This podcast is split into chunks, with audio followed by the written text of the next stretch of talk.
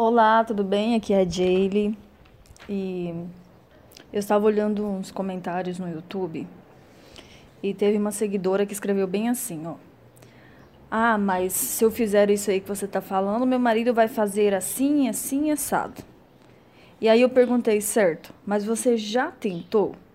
Você já testou aplicar isso aí que tô te falando? Ah, não, mas é que eu já conheço ele, já conheço meu marido.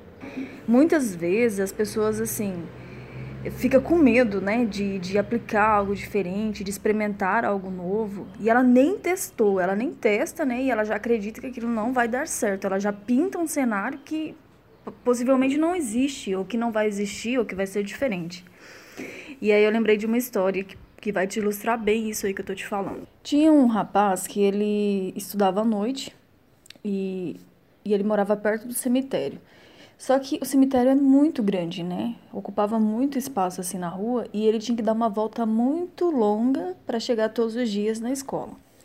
E aí um dia ele pensou assim: ah, eu podia encurtar né, o caminho cortando aqui, né, por dentro do, do cemitério. E tinha já dois pedaços do muro que estavam meio danificados assim, e dava para ele passar por ali e sair do outro lado. E aí ele resolveu testar. E ele começou a fazer isso todas as noites. Deu muito certo, começou a fazer isso, ganhava bastante tempo, né? Porque chegava mais cedo na escola e tudo mais. Só que teve um dia que ele estava voltando à noite da escola e ele não tinha percebido, mas o coveiro tinha feito uma cova nova. E aí ele acabou caindo dentro, dentro da cova, sabe?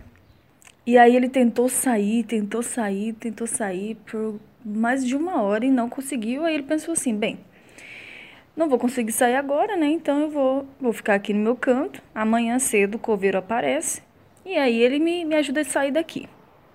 Só que o que você não sabia, e nem esse rapaz da história, é que tinha outro cara que também teve essa ideia de, de cortar caminho ali por, por dentro do cemitério. E adivinha, caiu também dentro da cova.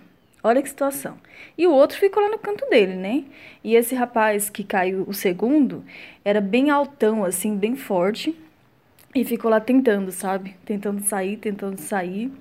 E nada.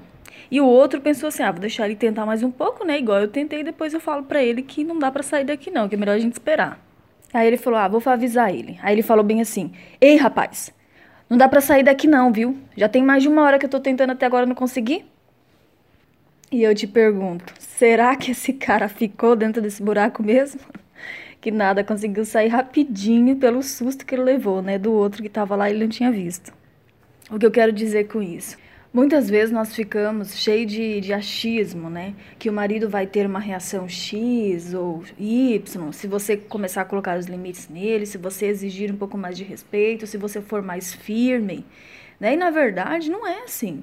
Na maioria das vezes, não é isso que acontece, tá? É só uma preocupação da sua mente, né? Você ocupa sua mente com algo que não aconteceu, que você não testou, você não tem como saber como vai ser a reação da outra pessoa. Igual na história, né? O homem que, o rapaz que já estava no buraco, pensou que na hora que ele avisasse o outro, o outro iria ficar tudo ok e iria esperar com ele lá, entendeu?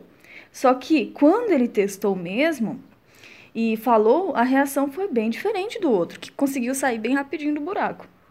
Então, pare de preocupar a sua mente com algo que ainda não aconteceu. Simplesmente teste, simplesmente vai lá e faça diferente, tá? Não fica pensando que a outra pessoa vai ter uma reação que você nem sabe que, que, que vai ser ou que não vai ser, entendeu?